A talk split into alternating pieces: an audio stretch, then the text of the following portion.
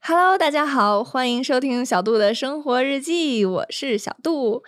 马上就要到元宵节了，年初就是一个节日接着又一个节日，特别的热闹哈。说到过节呢，那刚来台湾的我还真不太适应。就是每年冬至的时候呢，学我们学校的陆生会都会举办那种大团圆的活动，就邀请所有的陆生，大家都过来一块儿，呃，做一些游戏呀、发一发小礼物啊什么的。那第一次参加这种活动的时候呢，老师除了准备了饺子、饺子馅儿、饺子皮之外，还准备了特别多的汤圆儿。那也是我第一次才知道， 台湾的一些节日是有着吃汤圆儿的习惯的。但是在大陆北方呢，我们呢是有着吃水饺的习俗，就嗯完全没有什么吃汤圆儿的这种习俗。啊，都说北吃饺子，南吃汤圆儿，为什么逢年过节要吃这两种食物呢？啊，为什么南北方的习惯有这么多差异呢？那今天呢，就邀请我的同乡博潇来跟我一起聊一聊这个问题。我们欢迎博潇。大家好，我是博潇，我现在就读于清大的动机所硕三，然后我是二零一六年就来台湾了，目前已经待嗯了六年半，快七年了，马上就要毕业了，哦，马硕士上 毕业。恭喜我提前恭喜博 谢谢笑。 那我还要提醒大家，就是节目开始之前呢，还记得上次我的考题吗？老家儿是什么意思？现在呢，我就来邀请博潇帮我们揭秘一下啊，这个北京俚语“老家儿”的意思。博潇可有发言权了。嗨，老家啊，就是指父母长辈的意思，哦，哎对，其实其实就这么简 单。非常的言简意赅，没错。老家儿呢，就是指的是自己的父母、长辈、亲戚。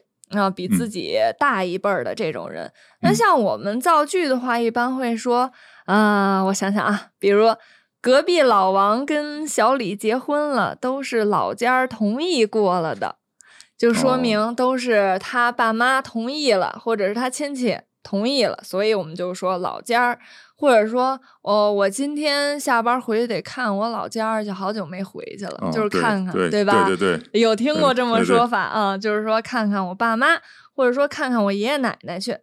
那今天呢，小杜还要出一个考题，猜的就是北京的俚语“吊腰子”，嗯依然会答案会在下期告诉大家。那我们、呃、言归嗯正传， 先从我俩北方人最常吃的饺子开始说起。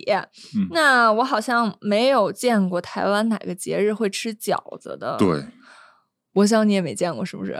没有但是在这边有好多饺子的连锁店，水对饺的，对对对，嗯，可是在北京好像没有什么水饺的连锁店吧？没有特别的，我发现嗯，好像真的没有，在我俩的记忆里 都没有。都是在家里吃。对，一都是爸爸妈妈包之类的。那博香，你现在在台湾过节会吃啥呀？嗯，我觉得在台湾过春节嘛，过春节、其实吃饭是个难题哎。然后嗯啊比如怎么我？说？他的店好多都关掉了。哦，对，不哦过、对，真的，去年我记得我跟同学一起过年，嗯哼，然后我们订了一大桌子菜，哦那一大桌子菜真的是五花八门、琳琅满目，嗯 但是没有一道菜我能叫得上名字，啊，是吗？我们就不管了，就吃呗，当时就。嗯但有肉有汤啊什么之类的，嗯反正就是搓一顿，撸开袖子就吃，嗯， 吃了一顿，然后就完就完事儿了，就反正就是该有的肉跟菜都有了。对。然后还挺好吃的，对就对不对管它是啥，然后能饱就 行。 博潇这孩子挺好养活的， 谢谢谢谢，当他的爸爸妈妈一定会非常的神，怪不得现在是大高个儿。 那在北方呢，冬至是要吃饺子的嗯啊、特别是春节也要吃，冬至要吃，正月初五破五的时候也得吃饺子。饺子就是我们那边过节的一个标配，承载了好几代人无数美好的寓意啊。那其实我想跟大家说一下，饺子的历史可比汤圆儿要长多了。 我开始南南北挑拨离间了啊。 那饺子呢，是汉代的医圣张仲景发明的。因为哦在他那个年代，冬天真的是特别特别冷，就比咱们现在还要冷超多的那种。嗯他就发明了用面做成面皮儿，然后去包上羊肉啊、胡椒啊一些这些比较温补的食材嗯到水里去煮，就变成了我们现在吃的饺子。哦，但是它当时还不叫饺子，曾经被叫做馄饨。扁食，馄饨，对，是对嗯不是特吃惊？对现在馄饨跟水饺都不是同一个东西了。对，分家了。嗯， 看来他们的老祖宗都是同一个东西。 那直到清代的时候呢，才被叫做是饺子。像在大陆的话，一般餐厅点饺子都按那种两来算，不知道嗯博晓有没有印象？对对，就几是。两饺子，几啊、两咱饺们子那儿的热炒店，就比如说二两饺子，对是不是对？我们一般二两饺子就是一大盘儿，差不多得有十五个了吧？我嗯印象里，是我也不知道两有多少个，我每次都会问一下。嗯，但是每次都是是挺大一盘儿，对但是在台湾这边买饺子的话，一般都论颗卖的，对就对是哦对，还可以买单颗，严 谨，非常的严谨，一颗玉米馅儿的，一颗高丽菜馅儿的， 这也是我第一次见。就是对于那种小饭量的人，或者是想花少点钱吃各种各样的馅儿的，我觉得还挺划算的，嗯不像咱那二两的饺子吃的都是同一个馅儿，好啊像不对能混馅儿。对，对。咱那儿不能混馅儿。哎，那你平时喜欢吃什么馅儿的呀？我平时嗯， 现在到了冬天，我觉得应该吃羊肉胡萝卜了吧？哦，对对对，哎，我补觉一下得。羊肉胡萝卜这个馅儿，它羊肉跟胡萝卜这两种东西的味儿搭在一起，就永远不会出错，它就是安全牌。嗯，我也挺对喜欢吃的但羊我肉胡萝卜，但我嗯在这儿好像没有。对，台湾没有。嗯，那我家平常除了羊肉胡萝卜，平常还吃豇豆猪肉的，对，还有哦白菜猪肉的。哎，不过其实吧，我爸也就会做那 几种，希望希望别让我爸听见。 呃我们那家就我那几种，来回倒着吃，来回倒着吃，来回倒着吃，就那样。那节目出来之后，我一定要偷偷 的发给你爸。而且而且我家吃饺子一定嗯吃蒜，哦不知道你家是不是我家我爸妈是一定吃蒜，你家怎么吃蒜 呀？就剥开了吃？哦，我我们家吃的是糖蒜，我们不吃就是那种你说的那种直哦生接包蒜法，对，不吃生蒜，他们都哦是吃那种、呃糖蒜，我在台湾好像也没没有怎么见过，对，就是。糖蒜就是呢，你得先准备一个大缸，然后把那个蒜包好了之后，投到一个那个有醋的缸里，然后把它放暖气上。我记忆里是这样的，它不能马上吃，就得等那个蒜变成青色之后再捞出来吃，那个蒜就会有一股甜酸甜酸的味儿。你说的是腊八蒜， 哦，那是腊八蒜呀，哦 我叫糖蒜。完了，我这个北京人是个假北京人， 现场被揭穿。 那博潇，你们吃腊八蒜饺子蘸腊八蒜？就有腊八蒜吗？嗯，嗯，不长哎，哦，不长。就是就是蒜，我家。哦，对嗯，看来每个小家庭 都的不一差样异也非常的大。那你现在在台湾都一般吃什么馅儿的？台湾的话，就清大水木餐厅的那个那那那家儿、哦对我吧？知道。一个包一菜猪肉的，一个韭菜猪肉的。啊，听说你之前还跟他们店发生过一些小不愉快。 哎，我觉得那家店简直就绝了。当时我有一次去他们那个地方买饺子，买了哦二十个，嗯，然后他吃的时 候竟然每一个都煮破了。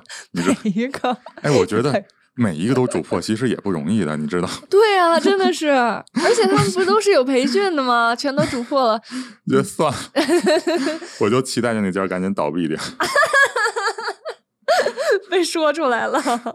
那我在台湾最常吃的就是跟博肖一样，就是也是那个高丽菜加肉，然嗯后不然就是韭菜配冬粉儿。啊、哦韭菜配冬粉儿，这在南大那边儿还挺常见的。我不知道清大的我清没大的吃什过么，哎，没吃过，好奇对怪哟、 那在我们大陆最常见的呢，就是猪肉大葱馅儿的，还有博肖刚才说的羊肉胡萝卜馅儿的，啊，猪肉白菜馅儿的。嗯那要是吃素的，大家就一般喜欢吃素三鲜馅儿的，一嗯般就是说，呃，木耳、鸡蛋跟胡萝卜搅嗯碎了、放一块儿，这在我们那边儿的一些中餐的连锁店里经常见，就那种对包对子铺儿，是嗯对不对是？对对对对，然后蘸醋吃。还有三鲜馅儿的，我特别爱吃，就是韭菜、鸡蛋跟虾仁儿。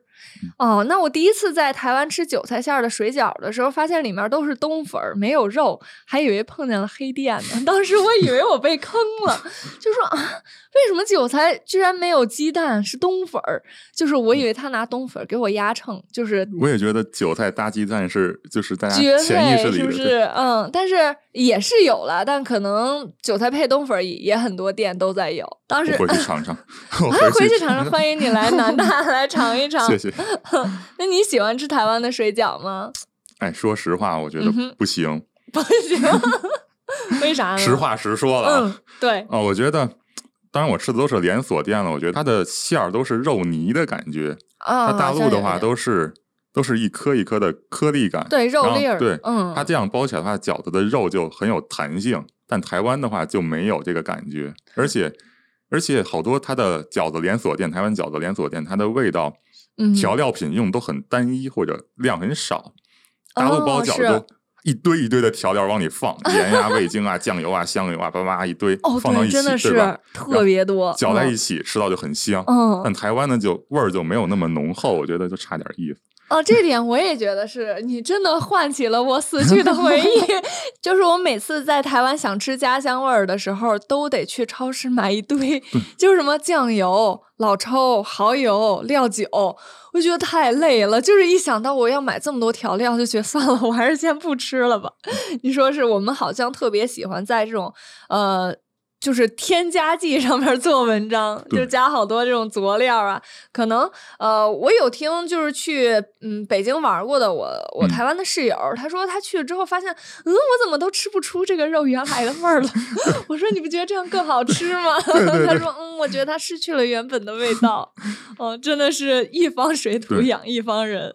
嗯， 那我们就是那我们北方人新年吃的这个饺子，它最早记录于明朝的时候，就是有这个新年吃饺子的习惯啊。嗯，那那时候呢，也开始流行说把银钱儿放在饺子里，后续呢也开始流行有一些放银针的习我惯。银针对银针， 我妈小时候，我因为我妈是山东人，她说她他们小时候过七夕的时候，七巧节也要吃饺子，真的什么节都是吃饺子，然后里面就要放一根针，就说谁哪家的女儿吃到了这根针，就说明她以后心灵手巧，嫁得好。哦，哦，当时我问我妈说：“你不怕被扎着吗？”她说她没吃到过，但是好像当时吃都小心翼翼的，也不不哦太怕被扎到。哦，哦，那你们家有没有放这种放钱呀、放东西的习惯？吃饺子就过年了，不是没有平常没有有，没我觉得，有哎，我一直以为饺子里边包钱嗯是书本上的一个故事，没有， 我从来不没是想过它会发生到现实。哎，我觉 得如果真的放钱的话，放个硬币你吞进去，它就它就不好笑。对每年的时候，因为我们家有小的弟弟妹妹，就是上小学那种，所以我姥姥家都会去包那种一块钱这种哦硬币进去。大家刚开始吃的时候都可小心了，但直到吃到那一颗的时候为止，哦之后大家都大口吞了。哦不过我觉得与时俱进，嗯嗯， 现在不应该包钱了。现在现应在该应包该啥？包一个 QR code 进去，你吃到了扫一下，哎，就是大奖。 你说的真对，我觉 得真的可以普及一下这个。而且 QR code 是一张纸的话也，你就算吃了也还行， 不会中毒，不会去医院。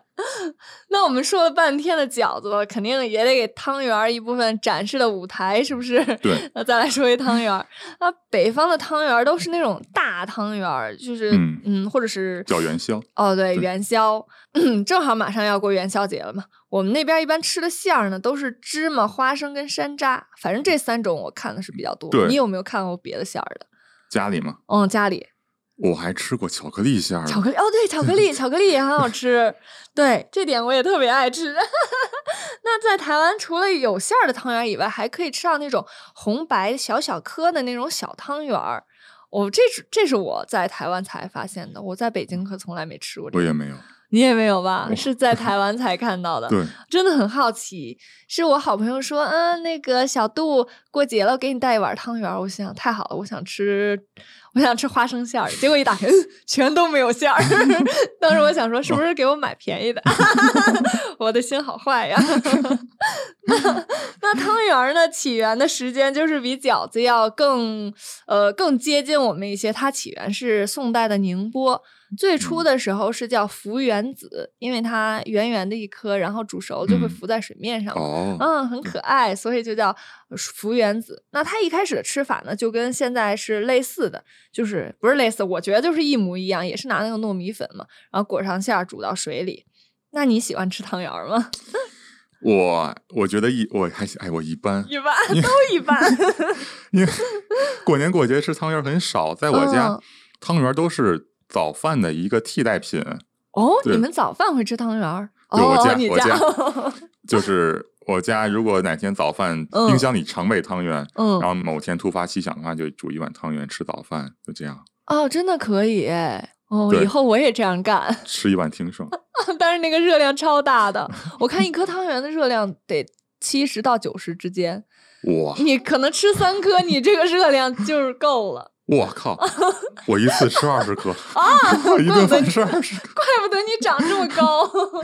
大家想跟博你只吃三颗， 哦，我我不是，其实我也吃五颗、哦五六颗之类的， 就是吃饭的时候爽就好了，看什么热量啊， 不要给自己添堵。 对，嗯，那我在台湾其实第一次吃到汤圆儿是一个学姐给我的，还嗯不是煮的，她是用烤的，那也是我真烤的汤圆儿，嗯，我我真的没见过哎，它我也是没有用那种蛋挞皮、酥皮，就那种千层、啊千层酥，然后把汤圆儿包到里面去，有点像个小饺子似的，哦，就是那种蛋挞皮儿做的饺子。嗯，然后它放到烤箱里一烤，太赞了，那个味儿真的超哇好吃。哦，它跟水煮的味儿不太一样，就更像甜点一些。哦，你回去可以试试，真的，我极力推荐。我回去试试，哦回去试试。对，在台湾能看到五花八门的做汤圆儿的方法，就还有我同学会做什么抹茶拿铁汤圆儿。抹茶拿铁，哦对，他就去全家买那个抹茶拿铁，煮热煮滚了之后，再嗯把半生的汤圆儿，嗯就他已经把汤圆儿煮过一一一段时间了，哦然后再放到那个抹茶拿铁里面煮，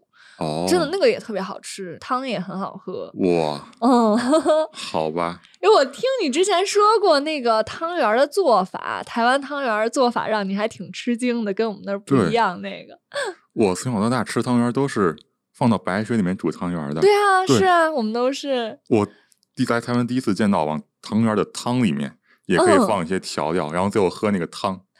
对我，我也是，我惊 了。我刚开始看到别人那么，我以为他没睡醒， 对不起。然后后来他说，他们那儿好多人都是这样吃的，在嗯台湾这种吃法。那我也有让他们吃惊的一种，就是我去喝饺子汤，哎，我发对现台湾同学不喝饺子汤，必喝， 是不是咱们都得喝什对么原汤化原食？对我咱们那儿的一个老话，对就对是对吃了饺子就得喝饺子汤。哦，我同学是说你不觉得那个脏吗？后来我想，这跟汤圆儿的汤有什么对啊区别呀、 我觉得都一样， 对吧？然后真的，呃两地的这个地方还挺差异挺大的。那除了嗯过新年吃的东西不一样之外呢，咱们两个地方，嗯，南北两地过春节的方式也特别不一样。那在我家，一般年三十儿的时候呢，就是会大扫除，我爸我妈就拉着我一块儿就把家里的灰全都扫一遍，然后贴春联儿、贴福字，然后提前准备好了一些就是猪头肉啊、年糕，这两个是我家年夜饭必须要吃的点。然后就是 大家伙儿一块儿包饺子，最后打麻将，配配的那个配乐一定要是央视的那个春节联欢晚嗯会。嗯。嗯那博潇，你家过春节是怎怎么着过的呀？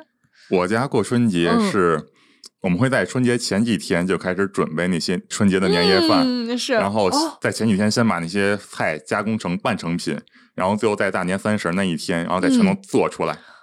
哦，这样嗯对很省时间 哎。对，然后到年大年三十的话，就一大桌子菜，有一个固定项目就是拍照，然后发朋友圈儿，啊，我嗯以为然后有的时候拍照前会放一瓶儿特别贵的酒上去，嗯，然后拍完了之后再把那个酒 撤下来。所以那个酒其实不用剩有面子酒，哦， 对，只有瓶儿就可以了。那个酒瓶儿就是从爸爸传到自己的孙子。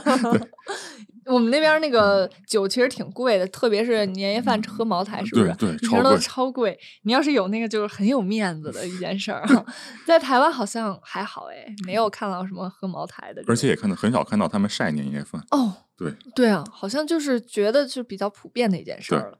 嗯，我在这儿去过台湾同学家吃年夜饭，他们家年夜饭都是在餐厅订的，就嗯提前订好的那种嗯年菜，然后订了一大桌子。到了时间之后呢，就是我跟我同学去取，然后他们那个餐具也都是一次性的，我觉得特哦好。这样的省话，事就儿是家里所有亲戚都不用干活儿，对，不用做饭，也不用刷碗刷锅 的，尤其不用刷刷锅。对，这点太幸福了！我就第一时间就跟我爸妈科普，说你们 年夜饭一定要去外面订， 别在自己做了。因为做完年夜饭，嗯，我妈就会唠叨说一些什么。啊，每次都是我做 饭，累死我了之类的。如果真的可以订年菜的话，就是省去了很多这种家庭的纷嗯争。嗯，那说到两地之间过节的不同呢，可以聊的事儿真的太多了。差异是会存在的，那相同点也会存在，特别是经过几次这种民族大融合，比如像我俩北京人跑到台湾，肯定就会把一些习惯呀影响到台湾的同学们。就这种民族融合之后呢，南北美食啊或者民族文化都交融在一起，其实都肯定早就已经难分彼此了。之后呢，我们还会去过一些端午节呀、中秋节等等等等。其实两岸之间这些节日的差距，我也有很多事情可以来跟大家唠一唠，那就等我后续的安排吧。 那再请大家继续支持小度的生活日记，我们下期见吧，拜拜。拜拜。